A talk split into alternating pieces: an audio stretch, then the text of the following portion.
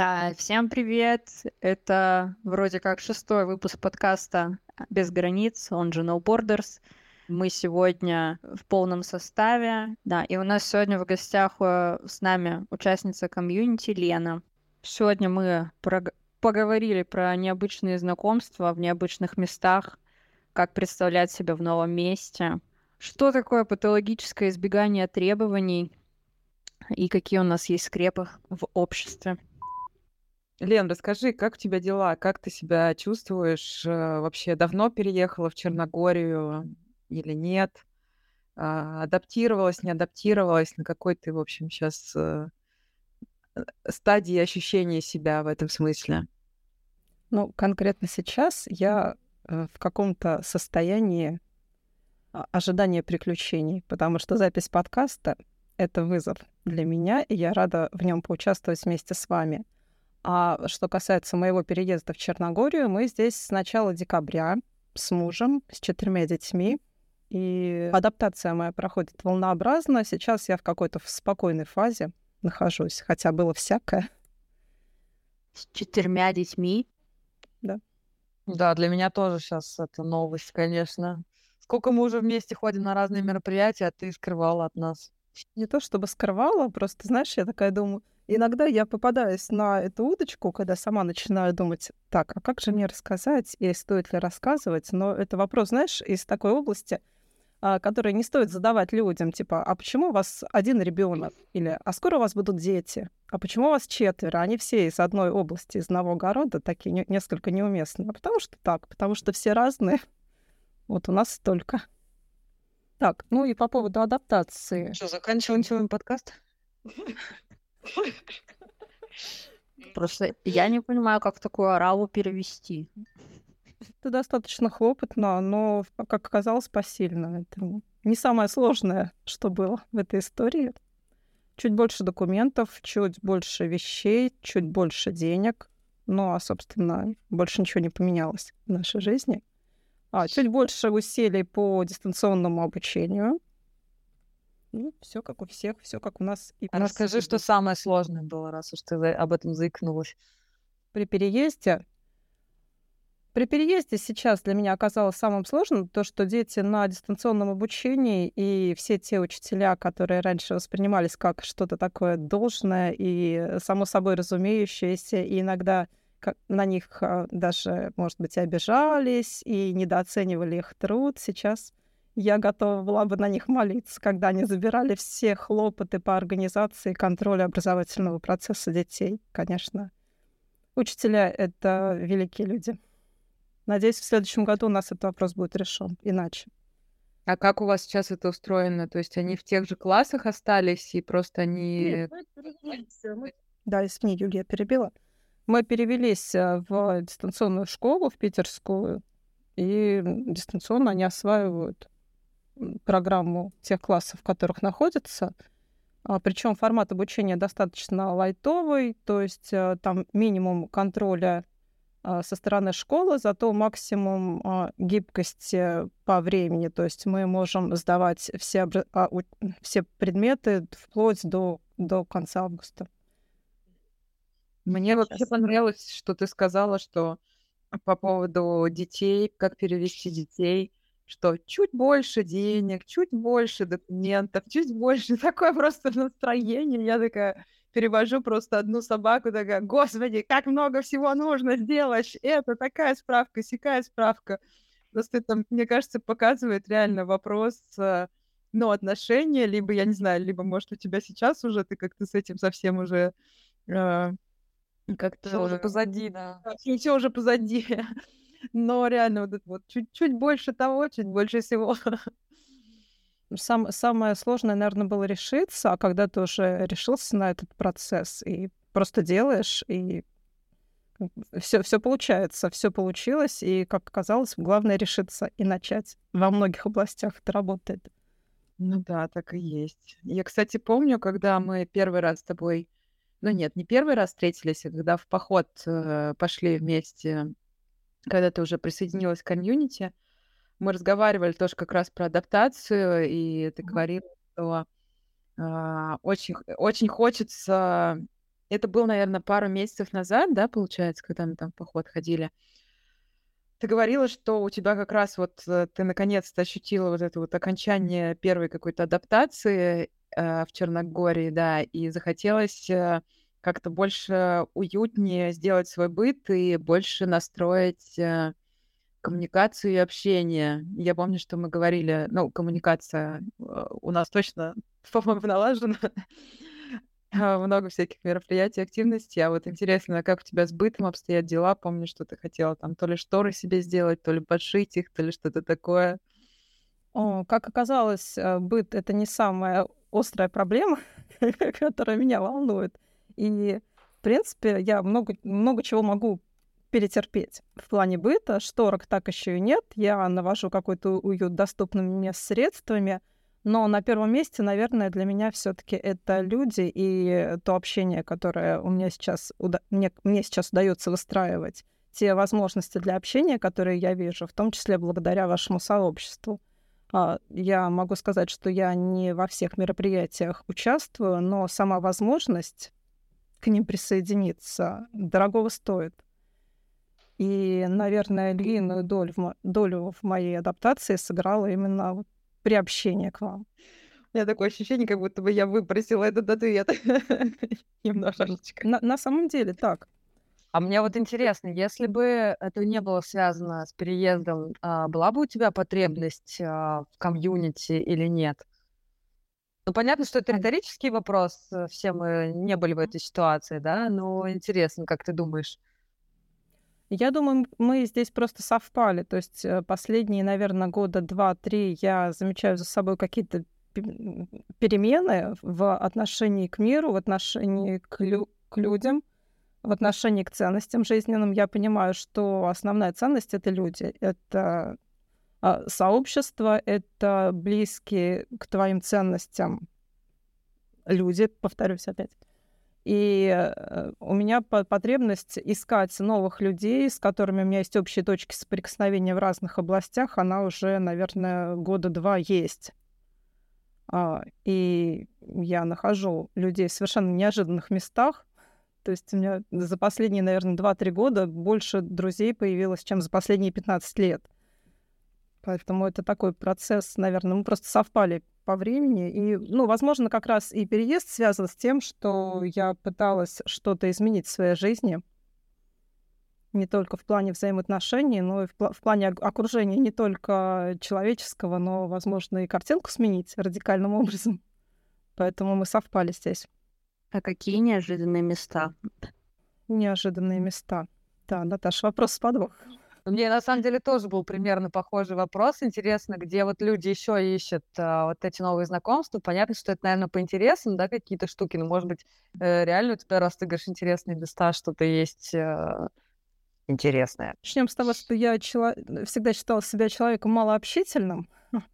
И мне сложно было организовывать какие-то вещи, потому что для этого нужно было вступать в коммуникацию. А в последние два года я как-то радикально поменялась в этом отношении. Не то чтобы очень масштабно, но для меня заметно. А, я организовала сплав на байдарках для девочек а, со своей подругой. Это было в позапрошлом году. То есть мы как Байдарки для меня всегда были такой мечтой, и это была какая-то история, там, на которую способны там только какие-то брутальные мужчины, они там собираются большими компаниями берут рюкзаки и отправляются в свои мужчинские походы.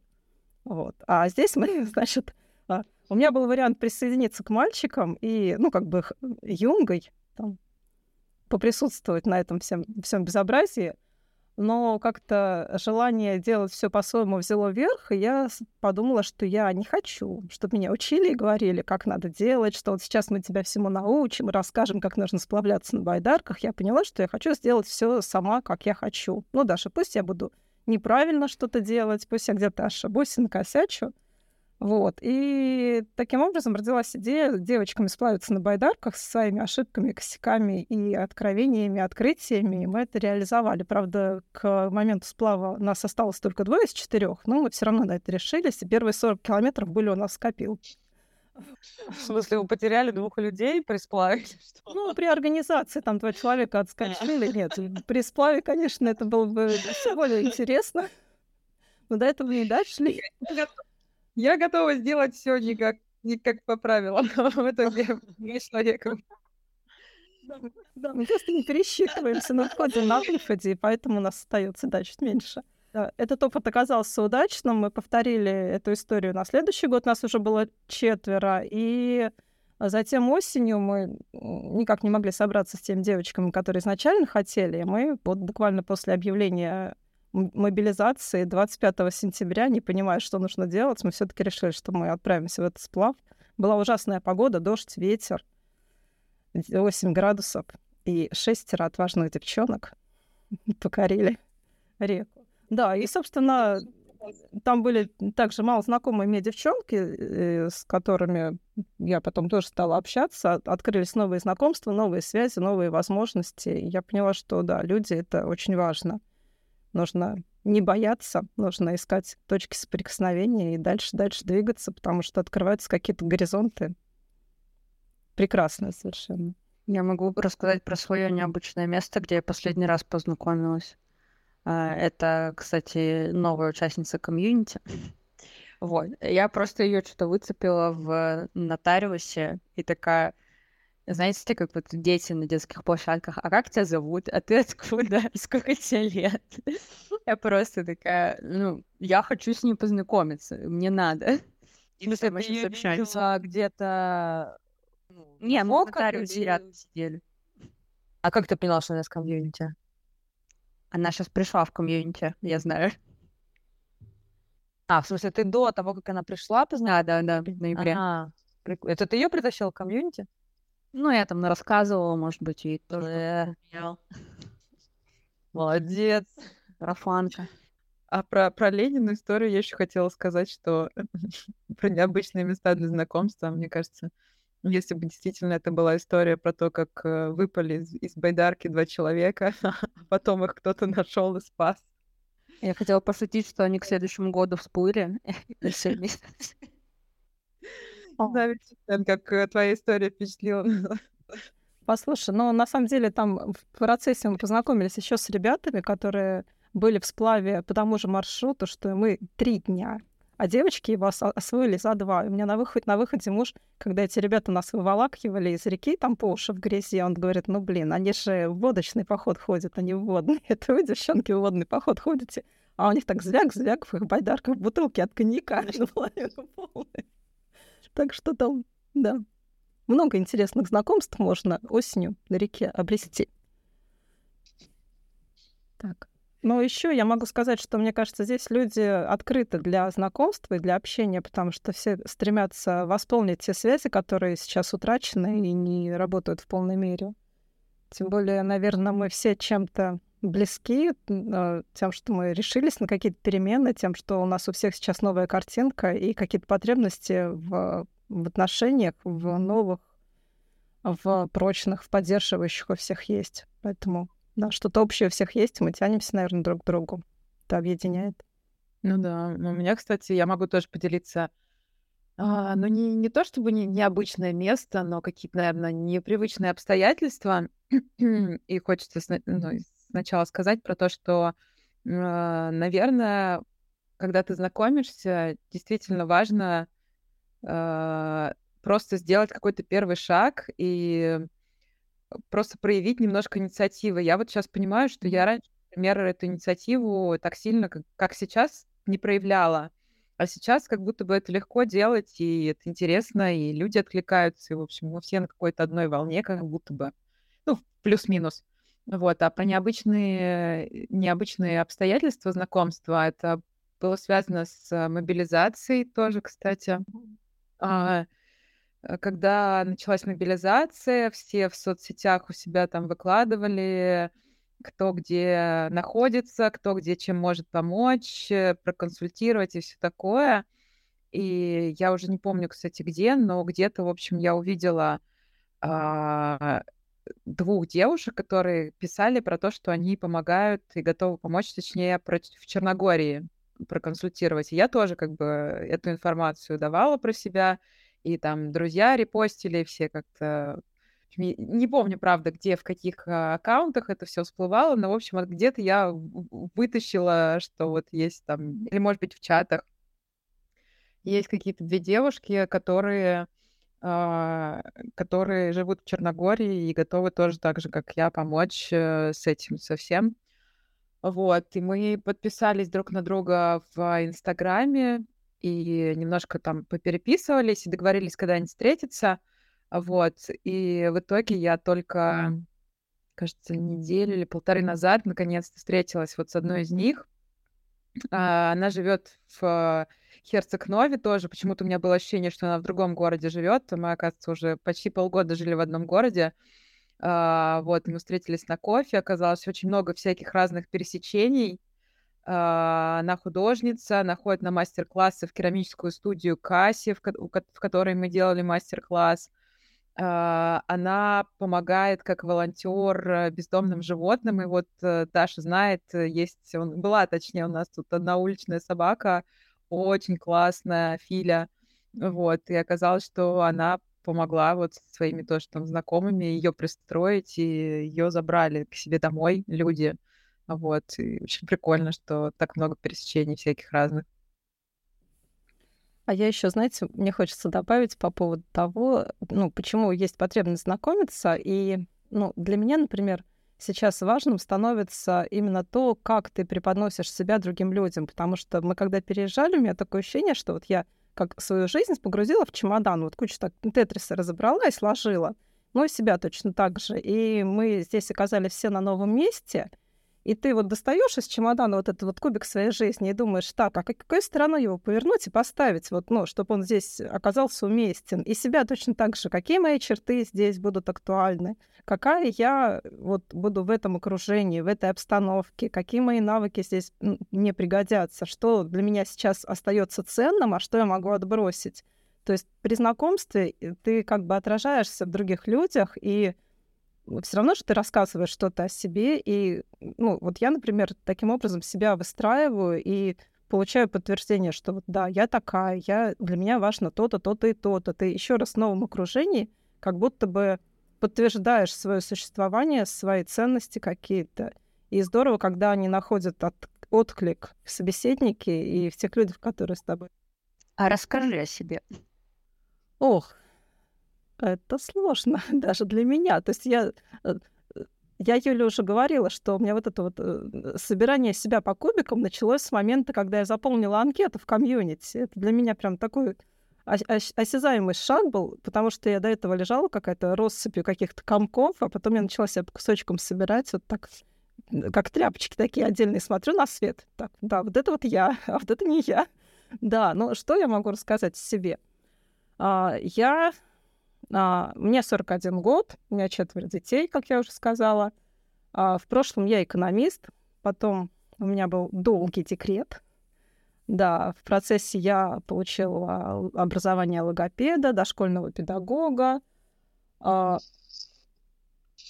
всегда интересовалась психологией, и сейчас, наверное, я наконец-то пытаюсь заняться тем, что для меня актуально — и что для меня интересно? И сфера этих интересов находится на стыке психологии, английского языка и, наверное, моих каких-то жизненных потребностей, потому что дети оказались не все простые у меня. И э, традиционные стратегии воспитания как-то не сработали, и пришлось э, перестраиваться. А, сейчас я занимаюсь тем, что я веду группу «Патологическое избегание требований» а, в интернете. Патологическое избегание требований — это один из профилей аутизма. И я занимаюсь тем, что я аккумулирую статьи, а, перевожу их на русский язык и делаю доступным, доступными тем людям, которым это интересно. А, собственно, вот как раз для того, чтобы переводить эти статьи э, достаточно валидно, мне, наверное, нужны какие-то знания в психологии и в английском языке. И результат моих переводов помогает, наверное, людям, как я надеюсь, и помогает мне справляться с детьми и чувствовать себя не совсем плохой мамой, а чувствовать себя членом сообщества таких же людей, которые попали в переплет с неформатными детьми. Наверное, так. Классно. Расскажи, насколько это вообще тяжело или, наоборот, легко, или... Ну да, на, вот, наверное, на этом я просто ни разу с этим не сталкивалась. Интересно, насколько это вот э, в твоей жизни, как это живет вместе с обычными какими-то занятиями. Погоди, у тебя, получается, четверо детей, и один из них с раз, да? Ну, я даже не сказала бы, что это раз. Это спор, спор, спорная категория, на самом деле. Она, ага. Э, то есть а, в России мало очень информации об этом. В англоязычном сообществе ведутся дебаты по поводу этого профиля аутизма уже на протяжении, наверное, лет 20, но от них сильно отстаем. Вот. А исследования, собственно, этого профиля начались еще в 1975 году. Вот. Но как бы наука медленно движется вперед, и пока даже этой категории нет в, в DSM-5, потому что, собственно, первая статья вышла только в 2013 году. Это, собственно, год публикации этой классификации DSM а, статистического руководства по психическим заболеваниям, или, господи, как оно называется правильно? Я просто понимаю, насколько это все медленно реально двигается, потому что а, я хочу сейчас подтвердить у психиатра свое СДВГ, и понять, как мне с ним поадекватнее существовать, потому что некоторые вещи меня напрягают. И мы что-то к нам приезжали вот ребята с Германии, и мы с ними разгоняли как раз про СДВГ, и они такие, вот у нас э, в школе были там двое учеников с СДВГ, вот, и все, короче, в школе, понимаешь, э, их отличия, их спектры, а, преподаватели знают, как с ними работать, и у нас, типа, тишина, мне кажется, это сейчас э, как-то начало только э, проявляться, и то, наверное, с пандемией и с войной все то биполярку стали находить у себя, то, то СДВГ. Вот, и просто насколько это разница, и я работала в НИИ, и когда мы делали какие-то научные статьи, я понимаю, что, ну, и там какие-то пытались сделать научные исследования, и я просто э, тоже перевожу это и все понимаю, насколько мы далеко, и почему-то у нас это считают инновационно. Я такая... Блин, там просто такая огромная пропасть, и понимаю, насколько э, по э, психологической части тоже большой разрыв. Вот. Так что ты делаешь клевые штуки, конечно, со своим переводом. Ну, на самом деле, я начала с помощи себе а, занимаясь этим, потому что когда ты находишься в окружении людей, которые, у которых растут дети и у которых работают стандарты, стандартные методы, то есть мы начинаем как воспитывать детей, ну, примерно так, как нас воспитывали. И когда ты пробуешь, у тебя не получается, ты обращаешься к какой-то литературе. Ну, наверное, есть такие единицы, которые суперинтуиты, у которых сразу они понимают, что вот как бы с этим ребеночком надо так. А, я, наверное, к таким не отношусь. То есть я там много всего перелопатила, и литературы всякой, и статей там, и по агрессии, и по взрывному поведению, и к специалистам обращалась. И в итоге мозг наш, он же пытается самые короткие дорожки найти. В итоге у меня все время я проваливалась в то, что либо я плохая мать, либо ребеночек не такой. Вот. Ну и врачи, собственно, специалисты даже с этим очень здорово помогали, потому что у них тоже, знаешь, как в анекдоте, а, когда а, полицейский обращается к человеку, который в свете фонаря что-то ищет. Он говорит, что вы ищете? «Ну, ключи. А где вы их потеряли? Да вот там куста, в кустах. Почему ищете здесь? Ну, здесь светло, здесь удобно искать. Вот у нас, собственно, и врачи ищут там, где удобно искать. А удобнее искать где? Ну, тревожная мама, там, как бы слабые родительские границы, вы плохо воспитываете. Вот. А как бы копать глубже, это достаточно затратно, это неудобно, это стандартный прием никто не делает. Вот. И чтобы, собственно, выбраться из этого ощущения, что я какая-то неудачная мать, потому что, ну, не работает. Ну, не работает. Вот. Тем более, как бы это четвертый ребенок, и, казалось бы, я вроде как научилась немножечко детей воспитывать, как бы я уже знаю, как должно быть. Да, то есть как бы с таким, с родительским бессилием сталкиваешься. И если я, например, когда у меня был первый ребенок, я очень с гордо поднятой головой ходила и считала, что а, у меня ребенок такой спокойный, покладистый и ну, уравновешенный, потому что я хорошая мать, а, то как бы постепенно я понимаю, что эта заслуга совершенно не моя. и это, ну, это дается большим трудом и сильно сбитыми коленками. Вот. И, но, например, на то, чтобы понять, что то, что есть сложности с ребенком, это также не моя вина, уходит сил намного больше. Да, по поводу еще э, сложностей с э, наличием и доступом к информации, это тоже отдельная большая история. А, если говорить а, конкретно об этом профиле аутизма, ну, как бы теоретически его причисляют к одному из профилей аутизма, малоизученному, и то в англоязычном сообществе есть уже целые некоммерческие организации, целые институты занимаются исследованием этих проблем. А у нас как бы мало кто знает. По-моему, моя группа, ну, она сейчас только ВКонтакте, а когда у нас проблемы с VPN возникли, я перестала Facebook вести, а до Инстаграма пока еще не дотащила эту всю историю. Но вот сейчас как раз этим занимаюсь. А, то есть там какие-то многотысячные группы, там десятки, сотни тысяч людей, много-много-много сообществ поддерживающих. У нас э, как бы люди, оказавшиеся в такой ситуации, оказываются предоставлены сами себе, и вот до сих пор, наверное, бьют себя пяткой в грудь, думая, что вот, ну, как бы либо мы дураки, либо ребеночек не такой. На самом деле просто подход нужен другой. Я даже как-то... У меня история была, что мы все ну, учимся воспитывать детей по книжкам. Да, книжки написаны для котиков, например. А у меня рыбка родилась. Вот, а про рыбок никто не говорит, что с ними нужно немножко по-другому. А, мне нравится, как ты какие-то аналогии приводишь вообще, как ты говоришь. Очень интересно слушать. А, но я хотела бы немножко уточнить просто, а ты можешь объяснить вот для тех, кто не в теме, вот а, конкретно вот этот профиль, он чем как бы отличается, чем, какие особенности? Проявления. Да, проявления. Но если заходить э, с общей такой общечеловеческой точки зрения, общефилософской, а, дети с патологическим избеганием требований — это абсолютно или максимально адекватные люди, соответствующие гуманистическим тенденциям развития нашего общества. То есть это дети, которые не переносят нарушения границ, которые а, просто не выносят, когда их не слышат, не слышат их отказа, которые э, стремятся утвердить свое мнение, которые уверены в себе. Но таким детям очень сложно, потому что э, у нас э, основные Основные родительские стратегии построены на поощрении, на твердых родительских границах и на послушании, да, то, что ребенок должен слушаться, да, там я главный, а, родительский авторитет, он обеспечивает безопасность ребенку, а если мы обратимся к терминологии, то этот профиль называется патологическое избегание требований, и его само название тоже вызывает ряд споров. То есть а, люди с этим профилем просто не выносят, когда к ним предъявляют требования.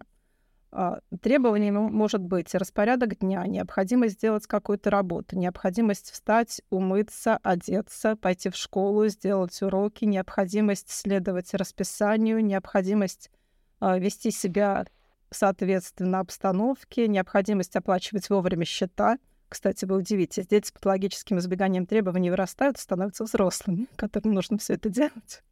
Да, ты считаешь, как из ДВГшники.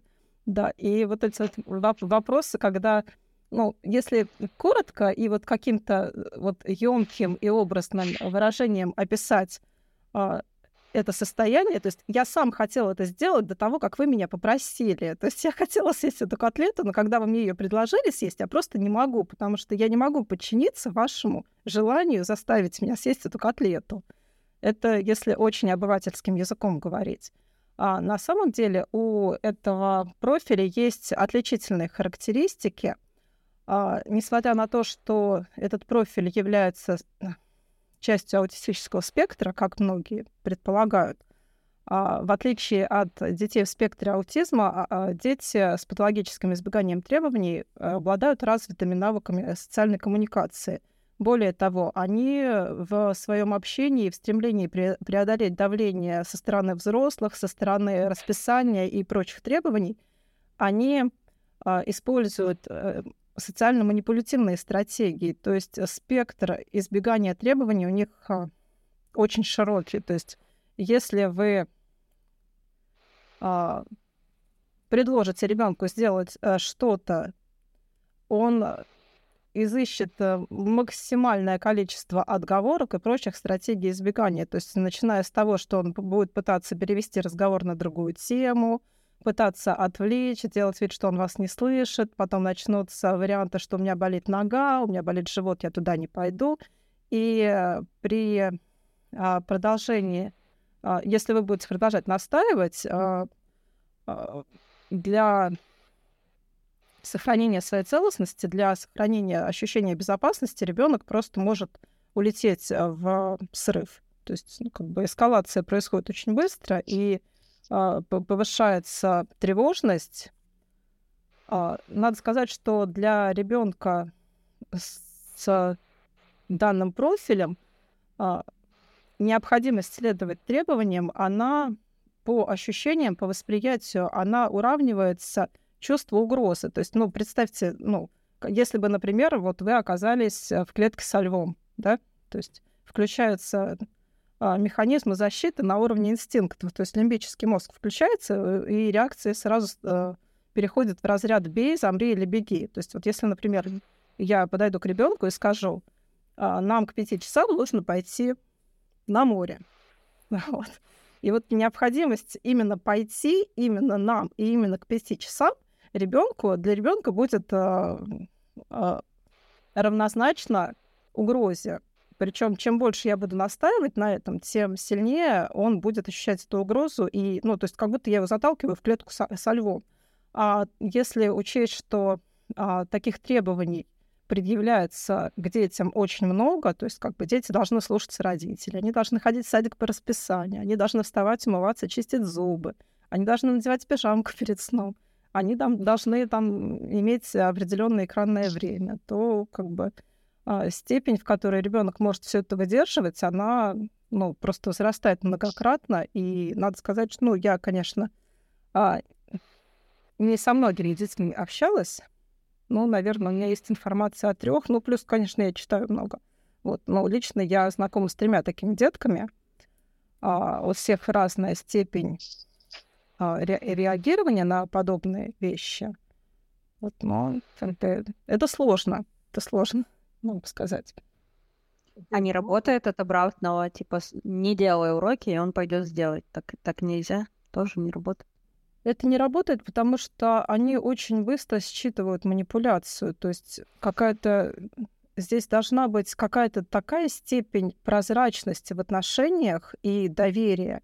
То есть э, если, ну, здесь вот такая тенденция, что ты ребенок, а я взрослый, и я чуть выше тебя, она не работает. То есть ты должен с этой вот маленькой козявкой, да, которая еще не обладает там ни навыками, ни ощущением, ну, ни осознанием там реальности, ни чувством опасности, ты должен с ней быть на равных. То есть э, разговаривать абсолютно как со взрослым человеком и быть готовым признать его нежелание что-то делать.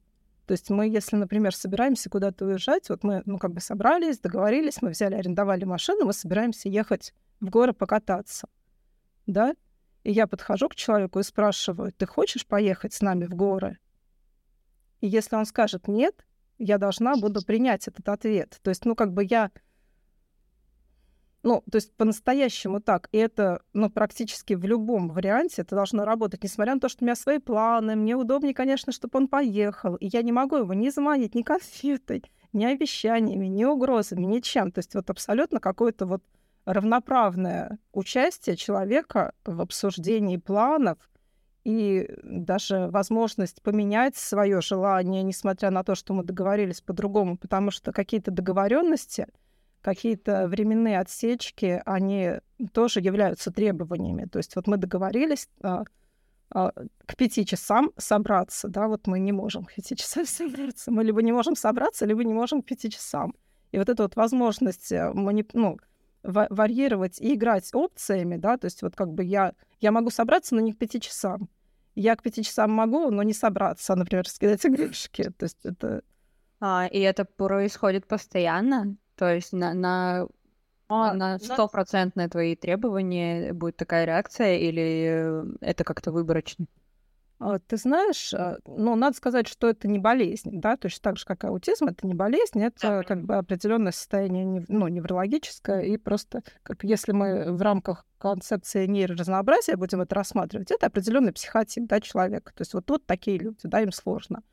А э, избегаются требования не все, это зависит от контекста, это зависит от э, как бы, состояния человека, насколько он выспался, поел, насколько он мотивирован, насколько ему это интересно.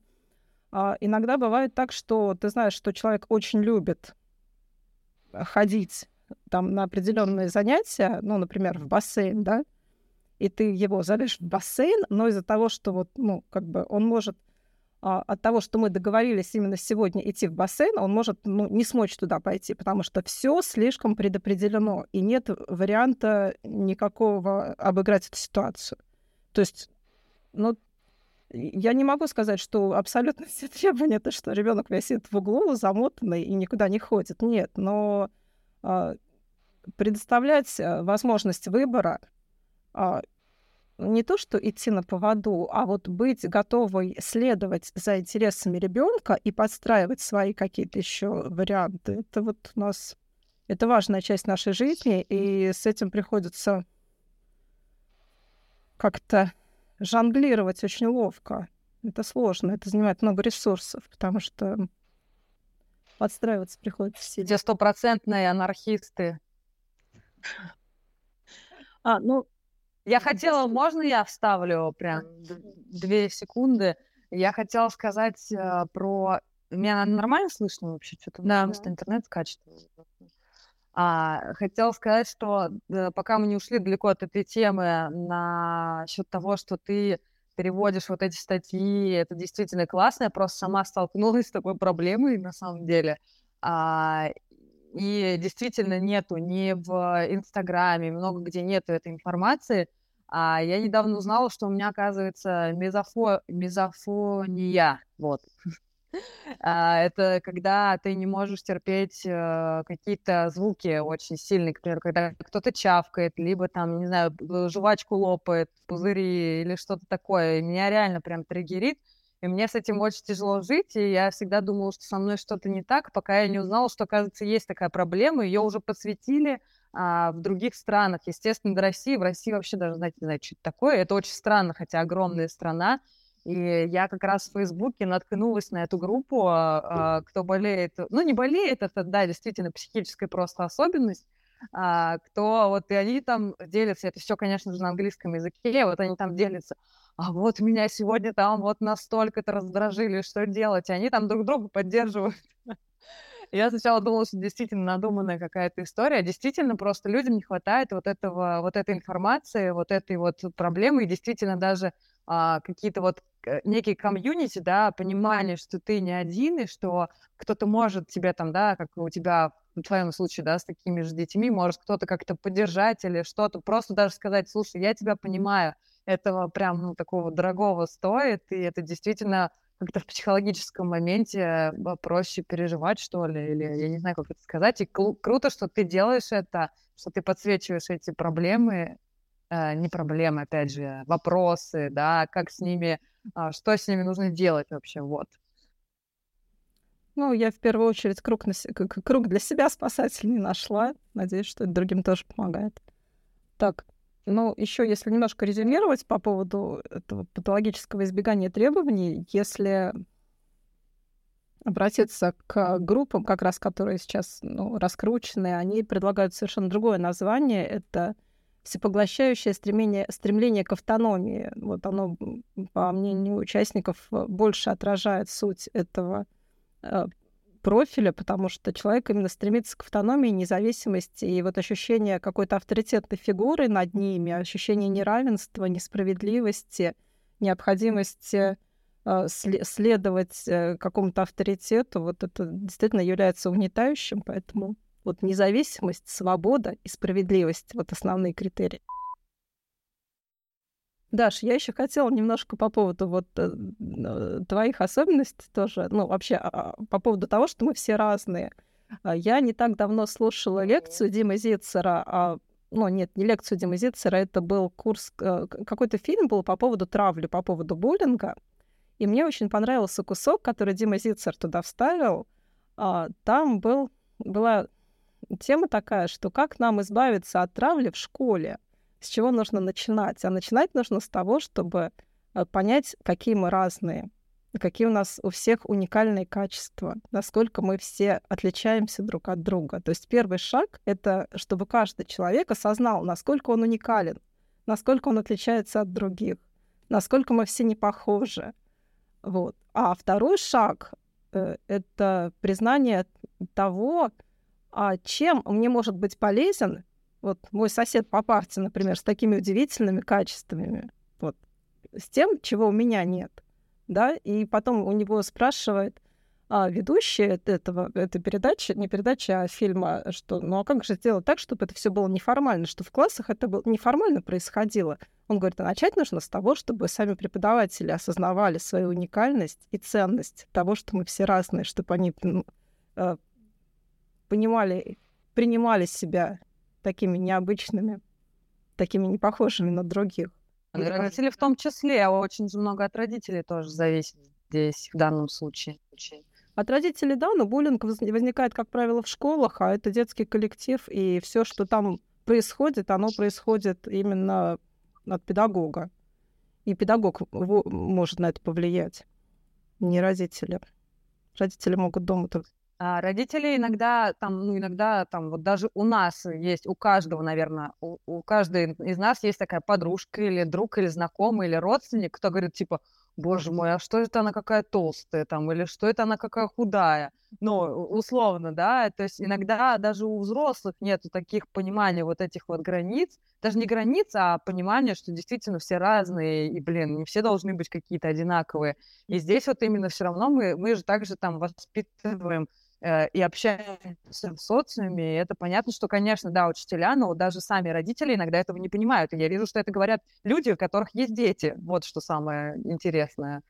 Да, то, что мы все разные. Э, я веду также группу. Короче, у меня есть друзья, которые занимаются при, примерно на такой же просветительской и, в принципе, помогающей Э, деятельностью. Ребята э, занимаются обучением плаванию по собственной методике, которая разработана с нейропсихологами для детишек с раз. А, они считают это инновационным, потому что в России этим никто не занимается прям так плодотворно, и э, чтобы были какие-то результаты. Вот. И это вообще мой друг, он мне предложил э, помогать ему развивать соцсети и так далее. И весь август прошлый э, я провела достаточно с ними много времени, в том числе в бассейне, когда проводились тренировки. И э, очень интересно наблюдать за некоторыми родителями, которые явно отрицают то, что у них другой ребенок. Он просто не такой, он просто ну, не хочет с тобой разговаривать сейчас а он, в принципе, не разговаривает. И насколько вот это понимание, что твой ребенок как за, с задачкой со звездочкой, которую нужно решать, а не закрывать глаза и просто, ну, он не выспался, он не хочет разговаривать, э, он там э, э, есть какие-то проблемы именно двигательные, э, также он просто вот устал, он не хочет двигаться а, вот эти подсказки на тренировках. А, есть тренер-специалист, ты уже пришел к нему, ну, доверься уже. Вот, и э, прям видно разницу в прогрессе, то есть понятно, что это все стремительно развивается там 3-4 года, и каждый год э, вот этого простое будет потом отражаться на развитии в будущем. И э, я искренне не понимаю этих родителей, которые не хотят принимать, что у них другой ребенок, отрицают, видимо, новую информацию или, я не знаю, закрывают доступ к ней, хотя все равно можно что-то найти, вон, даже как ты ищешь англоязычные источники, переводишь. Вот, и насколько это влияет на самого же ребенка.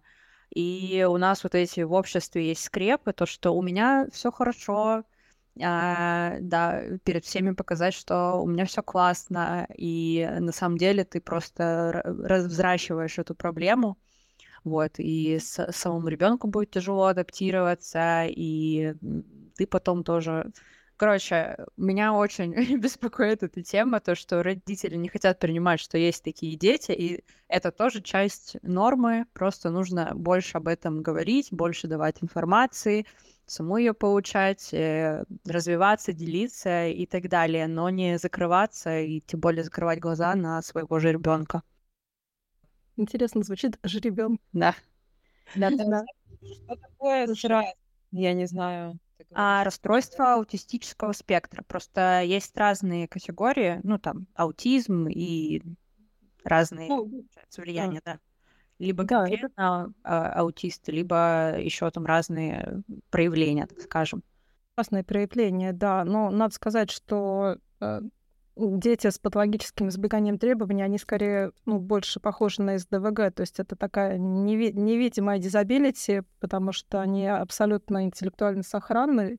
Хотя даже люди с э, дети с рас э, с речевой недостаточностью тоже могут быть подвержены патологическому избеганию требований. Но вот как бы что касается тех кейсов, с которыми я знакома, это дети абсолютно интеллектуально сохранные, развитые, подвижные, интересные, которых просто нельзя заставить ничего делать. То есть у меня, знаете, когда я пыталась описать специалистам своего ребенка, я говорила, что вот его проще прибить, чем заставить что-то делать. Но прибивать как не вариант. Ну, причем это тоже не поможет.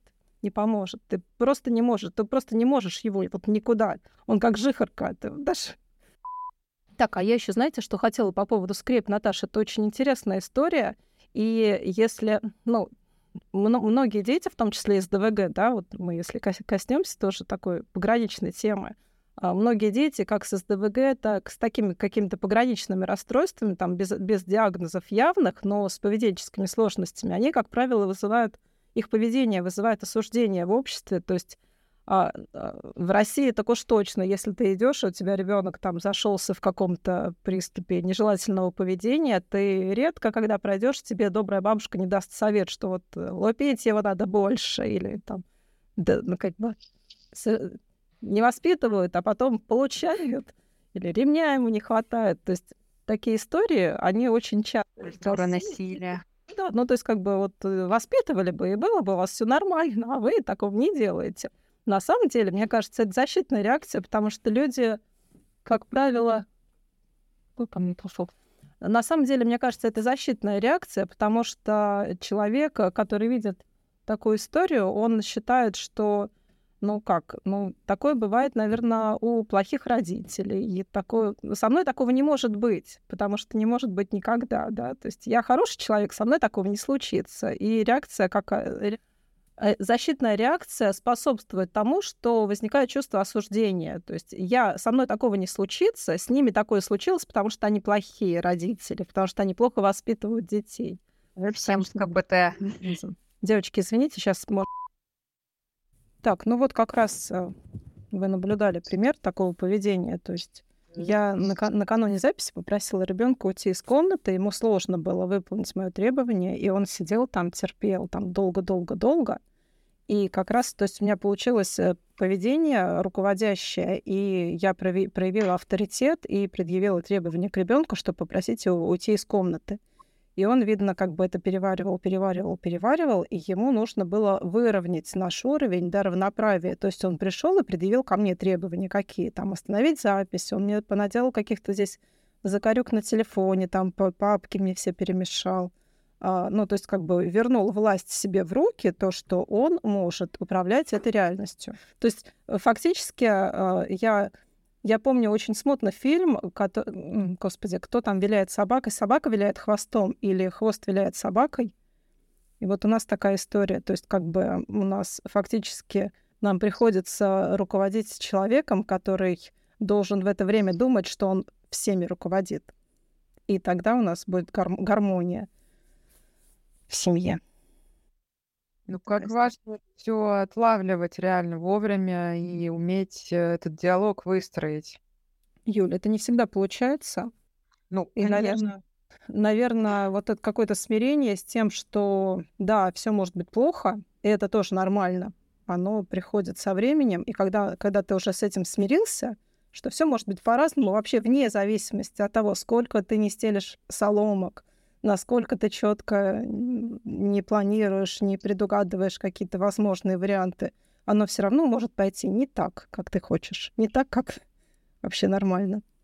Да, это когда ты с этим смиряешься, то жить становится легче. Ну да, я просто понимаю, что у меня там в обычной жизни тоже как бы вот, ну, вот э, там есть свой порядок, свой распорядок, да, и хочется, чтобы он всегда там соблюдался, и когда что-то его сбивает, как бы, ну, тяжеловато с этим сталкиваться. Ну, у меня же опять есть тоже собака, которая странно сравнивать, конечно, но... Юля, это нормально. Ты знаешь, я, извини, я вот я просто понимаю, что собака — это настолько полноценный член семьи, и настолько это совершенно не, стра... не, не странно сравнивать. Это правильно сравнивать.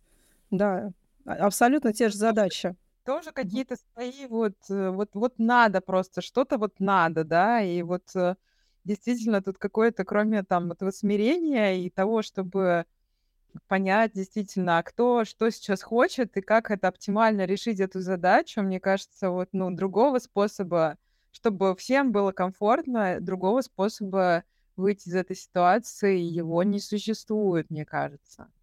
И вот э, я вообще хотела тебе задать еще вопрос тоже. Ну, по поводу себя, да, ты, ты рассказала и, и, э, это, а вот как э, остальные там члены семьи э, у тебя э, как-то... Учатся.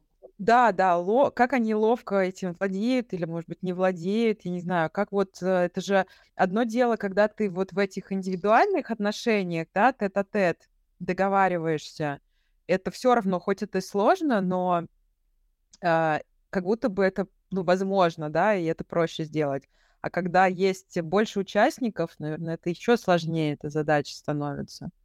Конечно, сложнее, но, наверное, я постараюсь в этом увидеть тоже плюсы, потому что, мне кажется, мы все обладаем большими навыками считывания потребностей человека — большими навыками понимания того, что потребности могут быть совершенно не такие, как мы себе представляем.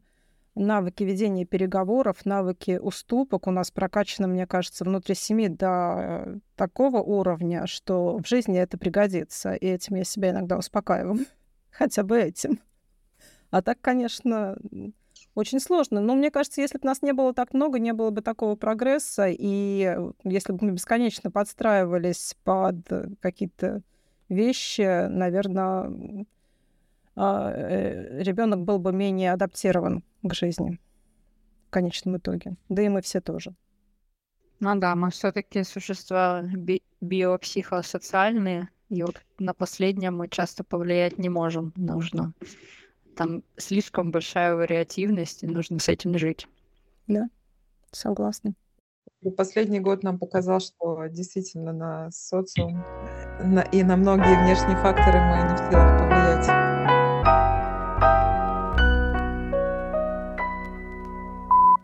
У нас есть такая это, рубрика. Финальная часть. Да, да, да. А, что мы что-то рекомендуем, совет дня, или что-то почитать, что-то посмотреть, что-то такое. Просто поделиться чем-то, что тебя порадовало в последнее время. Я, наверное, насчет поделиться, почитать, я скорее у вас много, многому набираюсь, да, какие книги почитать интересные, всегда предлагаете варианты, фильмы, о которых я даже не задумывалась, поэтому спасибо. А я могу, наверное, просто исходя из нашей беседы, мне что-то навеяло, что в конечном итоге мы учимся признавать потребности других, и именно на уровне потребностей мы можем друг друга понять. То есть ну, какие бы ни были разные проявления поведенческие а, в запросах, в потребностях, мы все одинаковые. То есть если человек ведет себя каким-то непривычным нам образом, но мы можем заглянуть немножечко глубже и увидеть под этим потребность безопасности, мы ее можем очень четко понять и разделить его чувства и как-то подстроиться и а, найти точки соприкосновения. И наверное, вот пытаясь понять потребности своих детей, я, наверное, немножечко начала к себе обращаться и понимать свои потребности, свои интересы. Если бы этого всего не было, наверное, я бы там к байдаркам не пришла, не разрешила себе заниматься тем, что для меня важно. Наверное, я там до сих пор и делала бы то, что от меня ожидает социум, то, наверное, а, ну, шла бы по такой дорожке, знаете, школа, институт, работа, и вот как, как оно должно быть в, в такой вот стандартной схеме.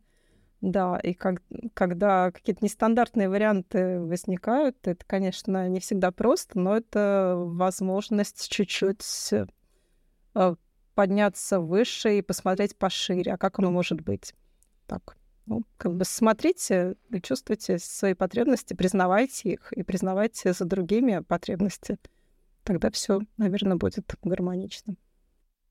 Ой, можно я в продолжении тоже скажу, что а, на самом деле для меня, правда, вот эта тема, которую мы сегодня обсуждали, она важная э, и очень такая какая-то глубокая, действительно, потому что э, мы живем, правда, в социуме, где очень много действительно разных людей, и э, правда хочется больше понимать э, как-то самим более внимательно, что ли, наверное, относиться и к другим людям, и как-то терпимее, особенно к каким-то их ошибкам, или, ну, если говорить именно про какие-то ошибки или про что-то такое, но и к себе действительно тоже, потому что я вот что-то пока Лента вот как раз последнее это говорила, я сейчас вспомнила, что, на, по-моему, на прошлой неделе была ситуация, мы с Дашей а, что-то там по комьюнити, какие-то дела, там какие-то задачи обсуждали, и я прям помню вот это свое состояние, когда меня что-то бесит, и меня что-то раздражает, и я что- что-то меня как бы не устраивает, и я не могу даже сказать, что, что это такое.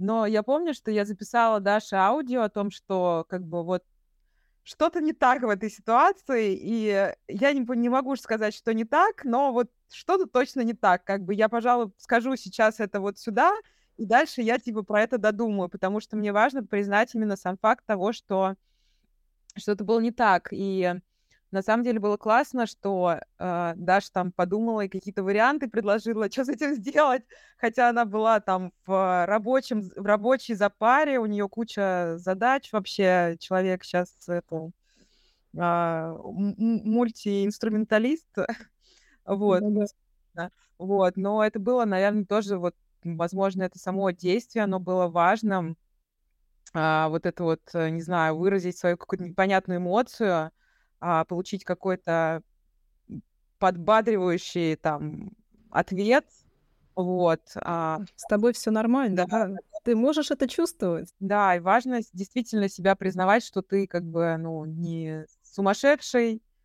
ты, может быть, э, когда ты, может быть, в состоянии, когда ты ничего не понимаешь, что происходит, но при этом тебе нравится, ты можешь быть в состоянии, когда ты не понимаешь, но тебе что-то не нравится. В общем, такое искусство, в общем, и себя познавать, и других людей. В общем, мне кажется, это бесконечный какой-то разговор и бесконечная тема для саморазвития. Да, это очень интересно, это очень здорово. Что тогда, что-то посоветовать надо? Да, хочется только советовать э, быть действительно внимательным к себе, к окружающим, неважно, кто это, животные, люди, дети, соседи. Вот. Не знаю, что из литературы посоветовать на эту тему. О, мне очень нравится, ну, наверное, года два назад я прочитала Маршала Розенберга «Ненасильственное общение» ну, даже не, я его не прочитала, я его слушала, и там такой занудный голос отвратительный, ее читает эту книжку. Но несмотря на этот голос, я ее дослушала, она много чего мне дала. Вот именно в плане общения, когда ты на уровне потребностей себя э, понимаешь и пытаешься других людей понять. Это, ну, как бы для меня книжка это была знаковым событием. Кстати, могу рекомендовать. Хорошо, да. Записываем рекомендацию. Я думаю, что надо порекомендовать еще твой канал, твой, точнее, твою группу, мы у тебя попросим да. Ссылку. Да, Она да, в ВКонтакте и... пока, а я сейчас медленно и печально в перемешку с адаптацией и дистанционным образованием пытаюсь это все переложить в запрещенные сети, Facebook, Instagram, но это как бы такая медитативная работа. Вот пока только в ВКонтакте у меня там полный список всех статей. Их не так много, но они есть. Ссылку дам обязательно. Я думаю, что тебе можно заручиться поддержкой кого-то, кто находится с тобой в одном информационном поле в этом плане, и с кем-то вместе, как, к примеру, мы с Юлей делаем комьюнити, тоже с кем-то вместе попробовать все это расширить, а, я имею в виду в информационном плане, там, Facebook, э, Instagram и все такое. Да, спасибо. Я думаю, что делегирование — это то, чему мне стоит научиться. Это не делегирование больше, это действительно какая-то командная работа, и открываются новые грани, и очень классные всегда. Вот, как, к примеру, с этим подкастом в том числе, да, мы вообще не знаем, куда эта лодка нас за заведет, и это а, всегда очень интересно, прикольно, необычно и очень расширяет горизонт, в том числе, особенно там после сегодняшнего подкаста. Спасибо. Я хотела бы от себя, на самом деле, сказать про совет дня. Мне очень понравилась тема с этим, с анархичным подходом. А, ну, по крайней мере, для меня это прям таким а, красным флагом было вообще во всей нашей беседе. А, понятно, что есть очень много разных нюансов, очень много разных сложностей и трудностей. Вот, и, соответственно, но это очень классно, иметь э, вообще способность позволять себе быть собой, другими, быть другими, э, и э, в этом во всем э, пытаться, ну не пытаться, а находить действительно плюсы, потому что это очень круто, когда э, понятно, что мы живем в социуме, действительно нам нужно подстраиваться там, да, друг под друга, но очень классно иметь вот эти свои там некие границы, да, и понимать и чувствовать, опять же, что нужно тебе, что нужно другому человеку, это тоже а, вне зависимости там, да, от своих желаний. То есть ты можешь от своих желаний не отказываться, но ты можешь немножко как-то их отрегулировать так, чтобы это там, к примеру, не, не, не, не это, как это сказать, не защемило свободу другого человека, вот. А, и это очень классный момент, который я подчеркнула в сегодняшнем подкасте для себя. И вообще момент анархии — это очень классный момент. Э, всегда для меня в жизни я к нему периодически возвращаюсь. А, вот. А по совету, ну, на самом деле, это и есть совет, э, что почаще прислушиваться к себе, к своим желаниям и к желаниям окружающих людей. Это очень классный момент. Опять же, как мы тоже с Юлей часто общались в последнее время на эту тему, интуитивного всего. Интуитивное питание, интуитивное общение, интуитивное восприятие э, мира, это очень круто. Э, помимо того, что мы воспринимаем э, большую часть мозгом в том числе. Вот. Я все. Наташ, твой совет дня. И запишем. Ну, потому что у меня просто завис скайп, и я не слышала никого, э, кто там что говорил в конце уже. Вот. А, я не знаю, у меня не будет совета. Что-то сегодня столько каких-то препятствий. То у Даши связь не работает, то, да. у, меня, то у Наташи просто.